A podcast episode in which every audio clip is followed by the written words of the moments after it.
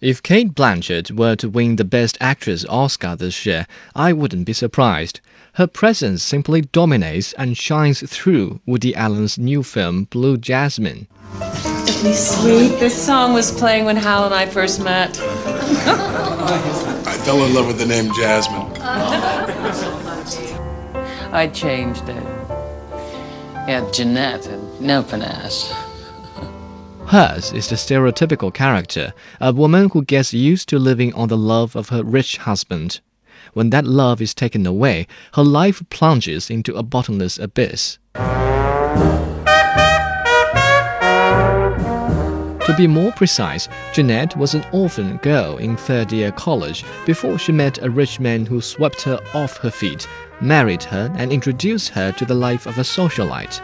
She even had her name changed into Jasmine because her husband loved the plant. In fact, Jasmine was drowned in the feeling of being spoiled by someone substantial, like a fish in an exquisite aquarium whose only purpose in life is to look good for its life giving owner. And when that someone substantial looked another way, she broke the aquarium in a fit of suffocation, only to find that she couldn't survive without such a container. So, in one word, she's a phony and one that is too innocent to realize the truth about herself. So, well, what do you do, Jasmine? I told you, she just got here. She's looking for a job. Oh, yeah? I know a dentist who's looking for help.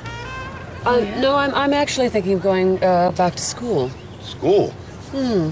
Study what? I don't know. With unnoticeable yet amazing skills, Cate Blanchett has somehow made that phoniness grow on her skin and fester in almost every sentence she uttered. For long, I've tried to suppress a bad habit of scoffing at phonies, but Cate Blanchett's presence in the movie made my back itch with the desire to mock her. And eventually, I succumbed to my weakness and spoke my aversion out loud to a friend beside me. Such is the character that our Oscar nominee has delivered in Blue Jasmine. Didn't I hear Eddie say he knows a dentist looking for help? Oh, forget it. Jesus, it's too menial. I go nuts. I want to go back to school. I want to get my degree and become, you know, something substantial. I can't just do some mindless job. But of course, I wouldn't let Cate alone take all the credit. While she does her best to annoy us, director Woody Allen has secretly arranged two separate but intersecting storylines to slowly build up a climax. How do you expect me to react? You have been sleeping with other women for years. I mean, Raylene, a sec- your secretary, our trainer, Amy. This is different. This is serious. The set and I are in love. Thanks to the insight and ingenuity of both the lead actress and the director, their efforts have given great emotional depth to what would have been a simple story.